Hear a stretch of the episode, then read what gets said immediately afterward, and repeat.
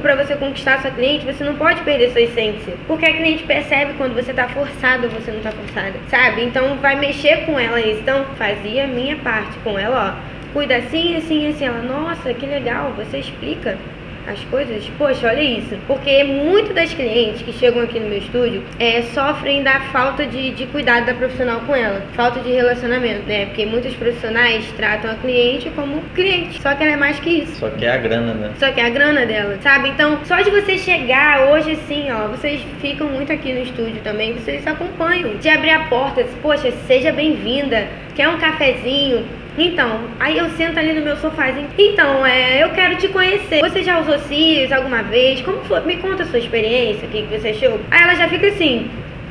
Aí já vem um sorriso, cara, é, é, é rápido. O sorriso dela, às vezes ela vem murchinha pra cá, porque ela tá vindo buscar autoestima, né? Ela quer se sentir melhor. Então o sorriso dela já faz já brilha. Nossa, poxa, que legal você me perguntar isso. Que é onde eu fazia cílios, nossa, ó, fiz e ir embora. E dá uma ficha de anamnese pra ela, que é muito importante, que é a preparação. Eu falo isso com todas as minhas alunas também hoje, que é sobre a ficha de preparação. Você preparar sua cliente, ela, nossa, uma ficha. Nossa, muito bem organizado. Nossa, você está de parabéns. Uma ficha, é, conversa, depois da aplicação, dar o suporte para sua cliente. Isso é muito importante, falar dos mínimos detalhes.